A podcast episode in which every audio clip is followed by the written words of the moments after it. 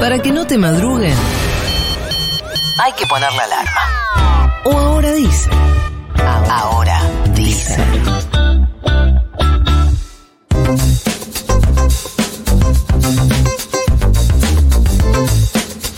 Bueno, ya está, que lleva un mes más Sí. o menos.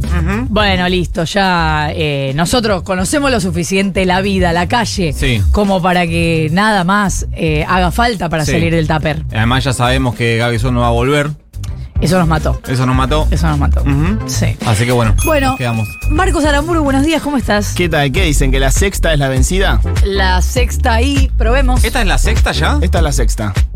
Yo para- pensé que a la cuarta te caías, la verdad. ¿Viste? Tenía, nunca te lo dije, la verdad, pero las mis expectativas es algo, eran que, muy es bajas. algo que suelo generar en la gente, muy pocas bajas, bajas expectativas, sí. Eh, a todos y todas quienes quieran eh, seguir los temas que venimos tratando en este espacio, dejen las destacadas de mi Instagram, eh, arroba Ah, pues. No, en serio, eh, todos los links a Spotify en donde pueden escuchar la del carrilche, la del piquibole y las Pensé que iba a empezar la columna diciendo a todos los que me quieran seguir, Sí, arroba. claro, como está chivando, en realidad está chivando su cuenta. O sea, parece que está chivando No. cosas del programa, Y pero está en realidad bien, está porque- chivando sus cuentas personales. Y bueno, le gusta el público de Esto, esto es así, amigos y amigas. Vamos a hablar hoy de un tema que a mí me apasionó investigar, que es que son en realidad los pabellones evangelistas en las cárceles, sobre todo del sistema penitenciario bonaerense. Estoy adentro. Eh, No de la cárcel, no del pabellón. en, No, la, no sabemos No. todavía. en la actualidad, eh, cerca del 40% de los presos de la provincia de Buenos Aires son evangelistas o se Mirá. declaran evangelistas. 40%, 40% de la provincia de Buenos Aires. de la provincia de Buenos Aires. En los últimos 10 años es un fenómeno que creció el 75%, Claro. o sea que viene en alza. En provincias como Santa Fe ese número es del 60%, o sea, el 60% de los presos de la provincia de Buenos Aires se declaran evangelistas. Santa De Fe. De, perdón, de Santa Fe se declaran evangelistas. Y esta es una característica fundamentalmente de los servicios penitenciarios provinciales y no así del federal. Y ahora vamos a ver por qué. Si repasamos. Es muy ateo el preso federal. Muy Sí. ateo, Sí, realmente. no te crees. es más bien marxista. Es más bien Sí. leninista. Sí, no te cree. Hay en dos cosas que no te cree, básicamente. Una es el código penal y Claro. la segunda es Sí, en Dios. Sí. Bien, repasando un poquito la historia de por qué termina sucediendo lo, lo que sucede hoy con los, los eh, eh, pastores y con los pabellones evangelistas, nos vamos a 1983 en donde empieza a, a crecer la, la presencia evangélica. Ahí, si podemos ver, ahí los autos viejos, los Falcons. Eh, Che, pará, 83, nene, calmate. eh, ahí de, de la mano de un pastor eh, llamado Juan Zucarelli, que se lo conoce como eh, el pastor tumbero, él se anota como guardacárceles para empezar a predicar eh, en, en la- en el penal de Olmos y, y se mete al mundo carcelario por, una, por un eh, supuesto llamado de Dios, ¿no? Él se encuentra con Dios, Dios le dice ¿Es que... como Luis Luque en Coso no? En. Bueno, eh, el- para, dónde? Se llama para- en el eh, marginal. en la última del marginal, Ah, no, eh, Luis, Luque, eh, Luis Luque comanda un pabellón evangelista y es bastante eh, Picante, picante. sí. Durante los 80 y los 90, las cárceles eh, bonaerenses se empiezan a poner cada vez más picante, la, la violencia eh, eh, escala rápidamente y se dan una serie de motines que terminan con muchos muertos, motines muy sangrientos. ¿Cuándo?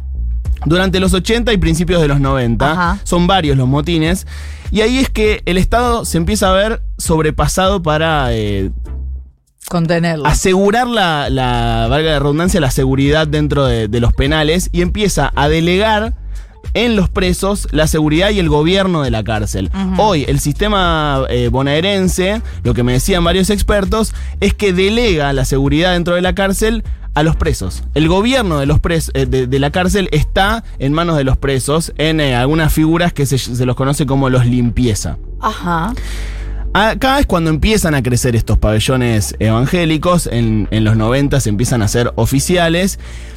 Y es que, y es así que el, el- lo- lo- los evangélicos, surgen en un ámbito de ingobernabilidad de las cárceles. El, el Estado empieza a cederle y ahí es. Serían como el orden. Ahí empezamos a entender por qué en estos últimos 10 años, en donde eh, las tasas de encarcelamiento subieron muchísimo, en la provincia de Buenos Aires, crecen también el, el poder de los evangélicos. En la actualidad hay 45.000 personas detenidas en todo el sistema bonaerense y hay 24.000 plazas.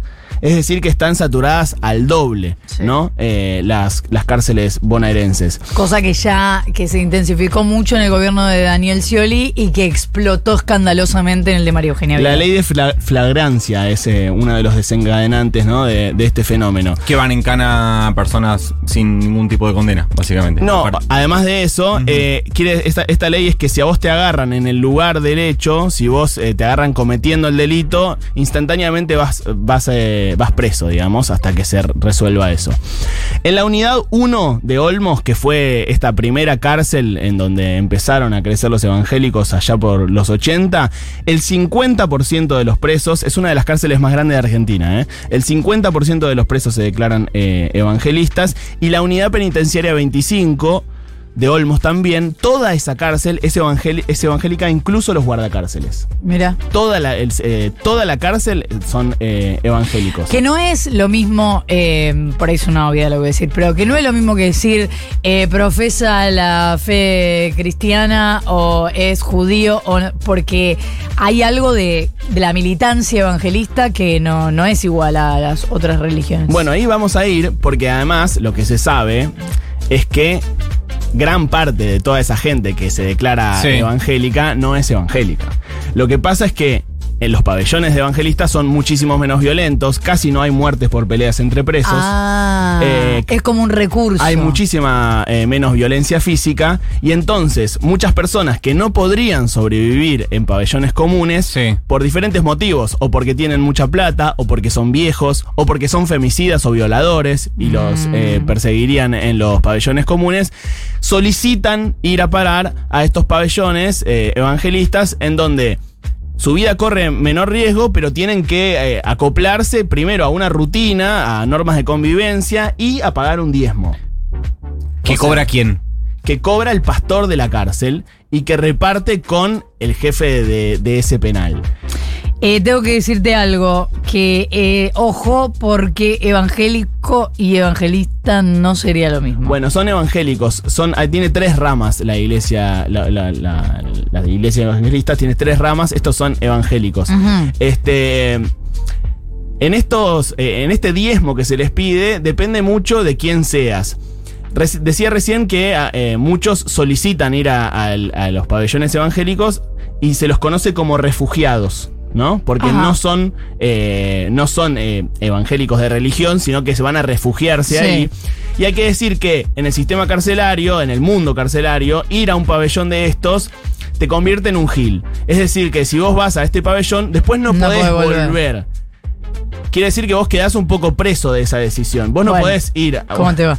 Doblemente preso. Vos no podés ir. Boludo. Vos no, vos no podés ir a, a un- a uno de estos pabellones y luego decir, ¿sabes qué? Me No me arrepiento. gustó. No me gustó. Claro. eh, quiero fumarme un porro. eh, vuelvo a. a- Ah, porque es también una cosa mega clean estar ahí. Ahora vamos a, a- a esas, eh, a esas normas.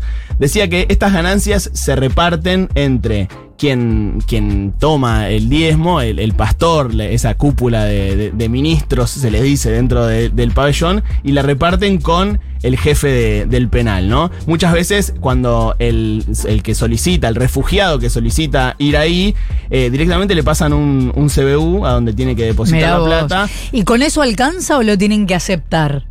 No, por lo general lo que me, lo que me decía eh, Roberto Cipriano García, que es el secretario de la Comisión Provincial por la Memoria, me decía que si vos solicitás ir y pones la plata, vas. Estás, es claro. como que vos podés alquilar tu espacio. Claro. O sea, vos vas a la cárcel. Claro. ¿Querés estar más tranquilo? Hay no, un no- nicho no ahí. querés correr riesgo? Vos pagás tu, tu platita y vas ahí.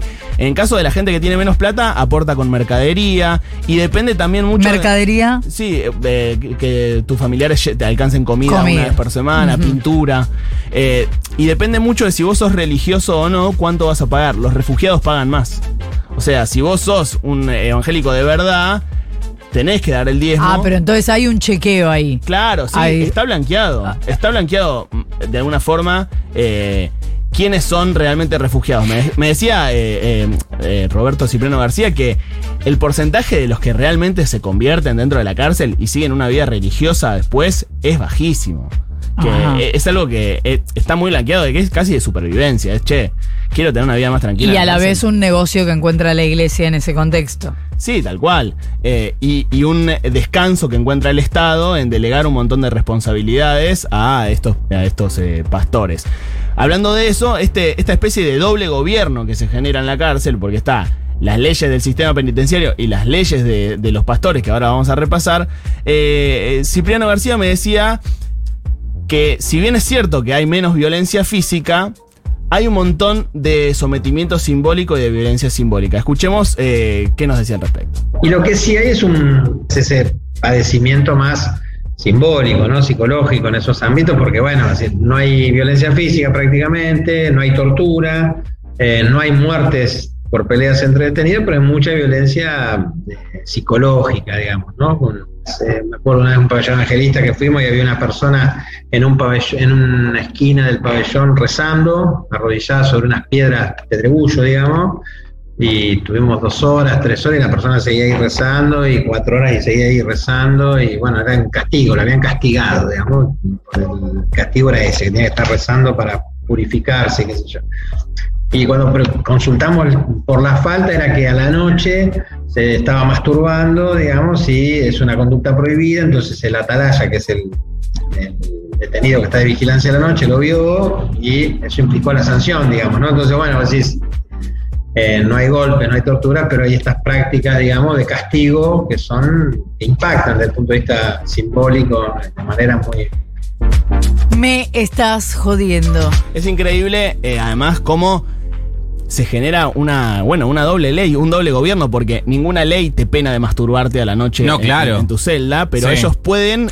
Pero a la vez pensemos que eso es lo mejor que esos presos entienden que les puede pasar. No, y que hay menos violencia en esos Por eso. pabellones, que en muchos casos están un poco mejor eh, en cuanto a comida, condiciones, y que uno no puede volver al lugar de donde se fue. Sí, sí, no te puedes arrepentir. No, entonces una vez que vos estás ahí adentro, tenés que acoplarte a las reglas. Y la particularidad de que hay eh, detenidos que ejercen un rol de poder sobre otros detenidos. Bueno, tal cual. Vamos ahí a ver eh, estas... Eso también pasa en los otros pabellones. Sí, eso no, pasa en eso los ya lo otros sé, pero digo, en este caso además, pero regido como por otras, por otras reglas. digamos. Acá eh, hay diferentes jerarquías en este, en, en este sistema. El, el número uno, el que está arriba, es conocido como el siervo, que es la persona que tiene la responsabilidad de llevar adelante el cumplimiento de todas las tareas y actividades espirituales. Perdóname, ¿esto se crea en estas cárceles? ¿Es eh, de la región? ¿Es ¿Sucede también en la iglesia de los evangelistas por fuera de la cárcel? O sea, ¿son cargos que se crearon acá? La verdad, eso no lo sé, no, no tengo muy clara cuál es la estructura por fuera de. Sé que sí hay eh, diferentes roles en las iglesias Claro, evangelistas. Eh, de hecho, esto que se conoce como ministerio, que acá también se le dice ministerio, es un término bíblico, el, el término ministerial. Eh, bueno, el siervo es como la, la cabeza, es el que tiene la, la última palabra a la hora de tomar una decisión para castigarte, por ejemplo, como eh, escuchábamos en este caso. Después está el cosiervo, que es una mano, eh, una mano derecha del siervo. Después está el ministro, que es una persona que tiene la responsabilidad de, eh, de instruir el conocimiento bíblico a las, a las otras personas que viven con él en el, en el mismo calabozo, digamos. A las otras cinco personas que viven con él en el mismo calabozo, es el que tiene la, la obligación de instruirlas bíblicamente y además es la autoridad dentro de, ese calabozo. Después está el alabancista, que es eh, la persona que tiene que dar las, eh, los cantos y, y- está a cargo de, de- las canciones, etcétera, y también tiene poder de, de vigilancia sobre el resto de los presos. Y después el preso común, el que no, el que no es parte del ministerio, se lo conoce como hermano. De hecho, en la jerga carcelaria se le dice peyorativamente a los evangelistas que es un, sos un hermanito. Estar dentro de- del ministerio, es decir, todos estos pueblo- puestos que acabo de mencionar, menos el del hermano, te da ciertos privilegios, como por ejemplo que vos podés estar fuera de tu celda en horarios en donde deberías estar adentro, ¿no? Igual eso no hace que los otros presos de los otros pabellones o no se cruzan. No, no se cruzan. Ah. Vos estás en el pabellón evangelista. Ok. Por eso eh, te da cierta seguridad. Las reglas de convivencia varían dependiendo de cada pabellón, también la- lo estricto de- de- del cumplimiento, eh, pero básicamente son que no te podés drogar, no puedes andar en cuero, no puedes decir malas palabras, no puedes escuchar música mundana, esa me dio risa, eh, no andar en boxer, no pelearte y no puedes eh, tener imágenes de santos como por ejemplo el gauchito Gil, ¿no? Eh, y otra cosa, otro poder que Está vetado el gauchito. Sí, por supuesto. Otro poder que tienen estos, eh, estos ministerios es el de requisar. Ellos hacen requisas eh, dentro de, de los calabozos para ver si no entraron drogas, si no tienen imágenes de, de- de diferentes santos, digamos. Ellos son Una, una, mina desnuda. son, tal cual, son una autoridad dentro de, de la cárcel.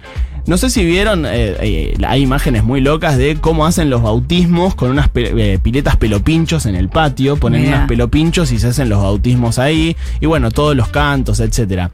Para cerrar, eh, yo les planteé, a- hablé con varias personas para hacer esta columna, pero traje solamente dos audios. Les planteé eh, primero a, a Andrea Lombraña, que es eh, doctora en antropología e investigadora adjunta del CONICET que trabaja estos temas, y también a, a Cipriano García, sobre el dilema de que a veces cuando los recursos son tan- escasos y las carencias son tantas, bueno, a veces no importa de ciertas cosas o a veces no importa de dónde vienen esos recursos porque hace falta tanto que el que se ocupa... Bueno, entonces le preguntaba si ese balance termina siendo de alguna forma positivo o negativo, ¿no? La- la- el rol de los evangélicos. Andrea Lombraña me decía esto. A ver, como investigadora del campo, yo estoy muy en desacuerdo, porque cuando yo te digo esto del orden moral, etcétera, es casi como que el Estado delega en otros, digamos, qué es lo que debe hacer alguien para no reincidir, para obtener una buena calificación, para etcétera, ¿no? Me parece que eso es una gran falencia. Ahora bien, o sea, en términos efectivos, cuando vos estás ahí, efectivamente el Estado está absolutamente desaparecido, corrido del tema, y estas personas efectivamente transforman, es decir, están presentes, ¿no? La estructura incluso de afuera, ¿no? La iglesia afuera está presente no solo con el preso, sino con su familia, la acompañan adentro, afuera. Hay, digamos, una, este, no quiero decir ayuda, porque no sé si es eso, pero un, un sostenimiento, digamos, del encierro, que es muy importante y que efectivamente transforma vidas individuales de personas concretas. Como investigadora, que si uno lo analiza, y no, uno debería demandarle al Estado que cumpla ese rol. La verdad es que es esa. Pero en términos concretos, y sí funcionan. Me parece muy interesante, pienso en el caso Maratea, cuando fue lo de Corrientes, que uno decía, bueno, el Estado debería estar ocupándose de eso, pero también entiendo que la gente de Corrientes, al que le mande un recurso, se lo acepta, por supuesto, ¿no? Eh, esto es diferente, tiene que ver con la formación y la vida de las personas. Escuchemos, eh, si quieren, a, Cipriano eh, García, que tiene otra postura. Él, como dije antes, es el secretario de la Comisión Provincial por la Memoria, y nos decía esto.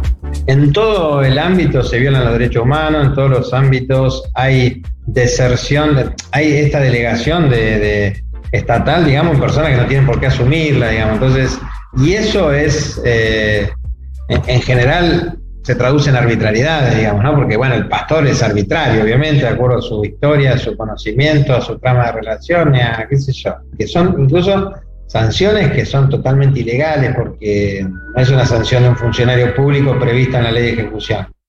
O sea, es una sanción del pastor que considera que el castigo tiene que ser ese y vos tenés que cumplirlo, ¿no? que es esto, estar arrodillado cuatro horas rezando. Y si no te lo bancás, eh, bueno, te va del pabellón. Lo que no es menor, porque uno podría decir, bueno, no se lo banca, se va de mm, se va del pabellón y listo, bueno, pero no es menor, digamos, una vez que entraste te tienen agarrado con el tema de que ya no podés volver a, a un pabellón de población, ¿no? Y eso lo sabe la persona.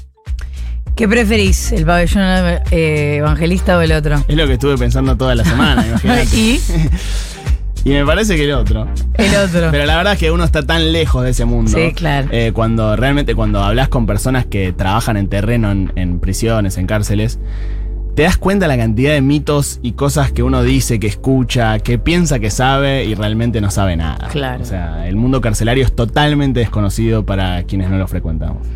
Y ojalá no lo tengamos demasiado cerca. Che, eh, me parece que lo hizo de nuevo. Bueno. ah, sí, mira. Ah, no le Ah, sí, pareció. mirá. no le pareció. Ah, sí, mira. Mira cómo te bulió. Y no, no, puedo, ni, no puedo ni elegir. entre- Contate una, loco, dale. Llamalo a Sued. Ya me, lo- me los cargo a los dos. Me los cargo a los dos, che. ¿Vos venís hoy al final o no? ¿Venís hoy o no? Retumbero. ¿Venís hoy? Va a ser determinante para. No te podemos decir para a dónde vamos. ¿eh? Porque no, hay, eh, no, no dijimos nada en este programa sobre- todavía Es sobre como- nuestro nuevo columnista. Es tipo medio Matrix. O sea, tenés, Eh. que, tenés que decir sí o no sin saber qué es lo que hay del otro lado. Creo que, creo que sí. Ahí va. Ocho minutos para las nueve.